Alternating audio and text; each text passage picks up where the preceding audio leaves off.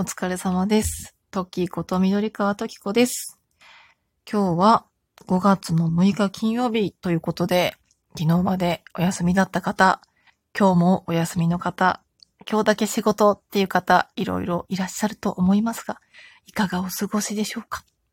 私は昨日まで普通にカレンダー通りお休みで、今日お仕事でまた明日からお休みということで、一応連休の4、5は、ちの旦那さんもお休みだったので、子供たちと一緒にお出かけしたり、今日はちょっとまだ疲れが残ってる中、仕事に行って、なんかちょっと、あんまり頭が働かなくてみたいな感じだったので、もしかしたら同じ方もいらっしゃるんじゃないかなと思いながら今おしゃべりをしております。ね、なんか連休子供と一緒に遊びに行ってリフレッシュとも言い切れない。洗濯物が、疲れが、家事が残っている中で出勤して、そして明日からも休みだ、嬉しいような、悲しいような、みたいなね、そんな心境で過ごしているお子さんをお持ちの方も多いんじゃないかなと思います。本当にお疲れ様です。あのね、5月病とかっていう言葉もあるので、本当自分に言ってるんですが、あんまり無理しないでいきたいなと思ってるので、ぜひぜひ皆様も体調とか、あの、メンタルの管理は気をつけていただければと思います。本当にね、疲れ様です。はい。というわけで、今日は、ちょっとね、私が現実世界でなかなか喋れないアニメについてちょっと最近ね、いろいろ好きなアニメがあったので、ここでご紹介しつつ、語りたいだけ語っていこうと思います。というわけで、改めましてお疲れ様です。トッキーこと緑川トキコです。この番組は、無駄にシャイでなかなか人前では素を出せない、そんな30代産地の母トッキーの一人語りな番組です。さて、アニメのお話ということで、私が最近見ているアニメを、そうですね、何個お知らせできるか、お紹介できるかわかんないですが、ご紹介していきたいと思います。まず、今回、アニメの話をしたいと思った一番のメインアニメ。私が最近ハマってるアニメが、スパイファミリーです。こちら世間的にも話題になってると思うので、見たよって方たくさんいると思うんですが、なんだろう。あまり内容に触れずにさらっとお話しすると、主人公がロイド・フォージャーさんでいいのかな黄昏というコードネームを持つスパイをやっている男性なんですけれども、このスパイをやっている男性が、ある極秘任務を遂行するために、家族を作らなければならないと。そう、子供がね、あの、由緒正しい名門校に子供を受験させて、そこに潜入捜査をしなきゃいけないということで、そのためには家族を作って子供を受験させなければならないということで、疑似家族を、偽の家族を作るっていうところから物語が始まるんですが、その子供として選ばれたというかね、あの、孤児院から連れてきたのが、アーニャちゃん。で、こちらがエスパーなんですよね。超能力者のお子さん。で、人の心が読める。で、奥さんとして選ばれた。まあ、いろいろあってね、奥さん役としてなっていってくれたのが、夜さんという、実は殺し屋っていうね、この、なんとも日常生活ではありえないような設定の偽の疑似家族がね、お話を作っていくんですけれども、まあ、家族がテーマということで、すごくこう、こんなすっとんきょうな設定なのに、あったかい感じだったりとか、なんかすごく共感できたりとか、あ、そうだよね、とか、思えるようなところがあって、身近に感じられるところもあって、そのギャップと、あと、それぞれのキャラクターの可愛さ、面白さ、そして、アーニャちゃんの可愛さに、なんか惹かれて私はハマっちゃったんですけども、これ実は今、緑川家家族で見てます。家族でみんなハマってます。で、私自身もアニメにハマったことから声優さんがやってるスパイファミリーのポッドキャストを聞きまして、で、そっからなんか YouTube とかでもおすすめでスパイファミリーとか、スパイファミリーの声優を担当している江口さん、種崎さん、早見さんのなんかこう過去の出演作品みたいなのとかが関連でめちゃくちゃ出てきまして、もうなんか、もう本当にまんまとハマってしまいまして。なんかこれからもね、きっとこのお子さん方のなんか追っちゃうのかなとか、いろいろ見ちゃうのかなと思いながら、スパイファミリーにハマっております。そんな感じで、これからも追っていきたい、今まさに進行中の今期アニメ、スパイファミリーにハマっている。まず一つ目のご紹介でした。で、二つ目は、これはもう終わっちゃってるというか、もう放送自体は多分終了してるんですけど、あの、アマプラで追っかけて見れると思うのでご紹介したいのが、そのビスクドールは恋をするというアニメです。えっとね、略称、通称か、キセ恋というね、略称で愛されているアニメでして、そのビスクドールは、あの、ビスクドールっていうのは着せ替え人形のことなんですけれども、こちら、高校生のま恋愛話と言ったらいいのかな。主人公のね、五条くんっていうのが、ひな人形を作るお店って言ったらいいのかな。ひな人形店の息子おじいちゃんがひな人形を作っている、あの、技術者というかね、ひな人形師の方で、そのお孫さんで、自分も、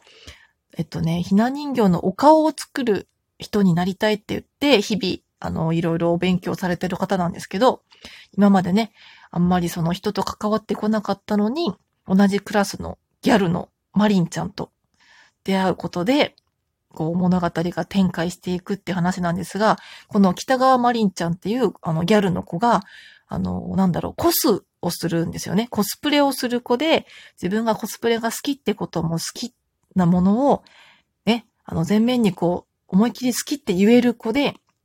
で、この男の子の五条くんっていう子は、なかなか自分の好きを、過去のいろいろトラウマとかがあって表に出せなくてっていうところから、こう、その二人が関わることによって、まあいろいろね、こう物語が進んでいくっていうところなんですけど、やっぱりこう私もこうやってね、なかなか人前で素を出せないって言ってるので分かっていただけると思うんですけど、やっぱこう自分の好きとか、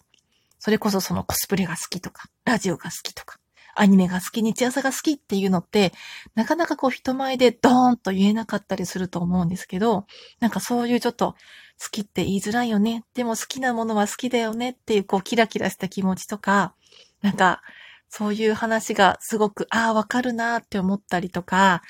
あとはこの話はもうね、最後はね、もうね、なんか目をつぶってしまうというか、目を背けたくなるぐらい、こう、あの、キュンキュン恋愛ストーリーに最後なっていくんですよね。あの、いろいろあってお互いこう、思いを寄せ合うみたいなところがあーってですね。もう最後はね、なんかもう、ああ、こんな頃が私にもあったのか、とか、なんか、おー、ちょっと尊すぎて、ちょっと最後ちょっと、みたいなところで 終わってたりするので、ぜひぜひね、ちょっとなんかね、あのね、エッチな描写とかもあったりするので、もしかしたら見る人を選ぶかもしれないんですけども、まあ、そこまでドエロい感じではないので、ちょっとキャッ、あの、子供には見せられないかも、この描写みたいなとこもあったりするんですけど、ま、なんかね、あの、全然なんかあの、エログロとかではないので、あの、すごく尊いアニメとなっておりますので、もしよかったら、あの、見ていただければと思います。私、あの、見ていただければと思いますとか言っときながら、結構人からおすすめされてみると、ハードルが上がって、え、全然面白くないじゃんとか思われたら嫌だなって思っちゃうので、結構人におすすめするときに、あんまなんか期待しないで、まあ、結構良かったかもみたいな感じで言っちゃうところがあるので、あんまりね、こうね、おすすめだよとは言いたくないんですけど、まあ、あの、気が向いたら見てみたらいいんじゃない？ぐらいで おすすめしたいと思います。はい。ね、その裏にはっていうところを察してもらえればと思います。はい。というわけで、おすすめの二つ目のアニメでした。あとは最近見てるのは、さっき、本当にさっきチラッと見ていいなと思ったのは、あの、パリピ孔明っていうアニメもね、私あの、4話だけ旦那の隣でチラッと見て、え、ちょっと待って、このアニメ良きと思ったので、ちょっと1話とかね、3話まであの、追っかけてみたいなって思ってるまさに。なのでまだちょっとおすすめしますとは言えませんけど、いいじゃん、このアニメ。私も孔明さんみたいな人欲しいって思った感じですね。あの、なんか、ちょっと私も4話しか見てないんですけど、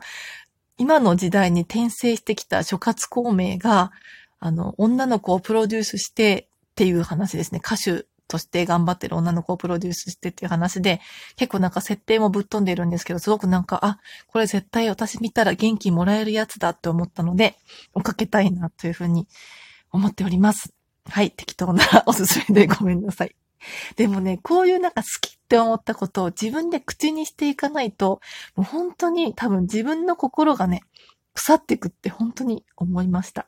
なんかね、私の場合、もともと熱しやすく冷めやすい、そしてめんどくさがりな人間なので、あんまりこう、アニメを熱心に追うとかっていうのをしてこなかった人間なんですよ。そしてね、流せ見ができないんですよね。こうなんか映画とかアニメを見るってなると、もうコンテンツと真摯に向き合いたくなってしまうので、何かを見ながらとかっていうのがね、もうやだ。見るならちゃんと見たいみたいな、そんな、ちょっと白黒はっきりしたい。ちょっとね、めんどくさいタイプなんですけど、タイプなので、なんかこうね、まあそれがコンプレックスでもあるんですけど、うん。やっぱりこうそういうのがあって、なかなかこうコンテンツをね、一度に何個も追えないタイプの人間なんですけど、今回はね、なんかたまたま旦那がこう時間が最近できて見てるっていうのがあったりして見れてるので、やっぱりこう、なんか一緒にいる人とかが見てるとか、あとは追う仲間がいるラジオトークにしても、アニメにしても、日朝にしてもそうかもしれませんけど、やっぱこう一緒に追ってる人がいると見たくなったりするなと思ったし、こうやって誰かに言っていくことによって、自分が、あ、好きなんだってこう改めてこう噛み締めて、また見たくなったりもすると思うので、こうやって人に言っていくって大事だなと。やっぱりこう楽しいを共有できるって大事だなと思ったので、はい。ここでちょっと言ってみました。たまにね、またこうやって自分の好きもきちんと発信していきたいなっていうふうに思っています。というわけで、いつもあんまりね、考えずにおしゃべりしていますが、よかったらまた聞きに来てもらえたら嬉しいです。というわけで、今日はアニメのおすすめ？自分のハマってるアニメのご紹介でした。皆様今日も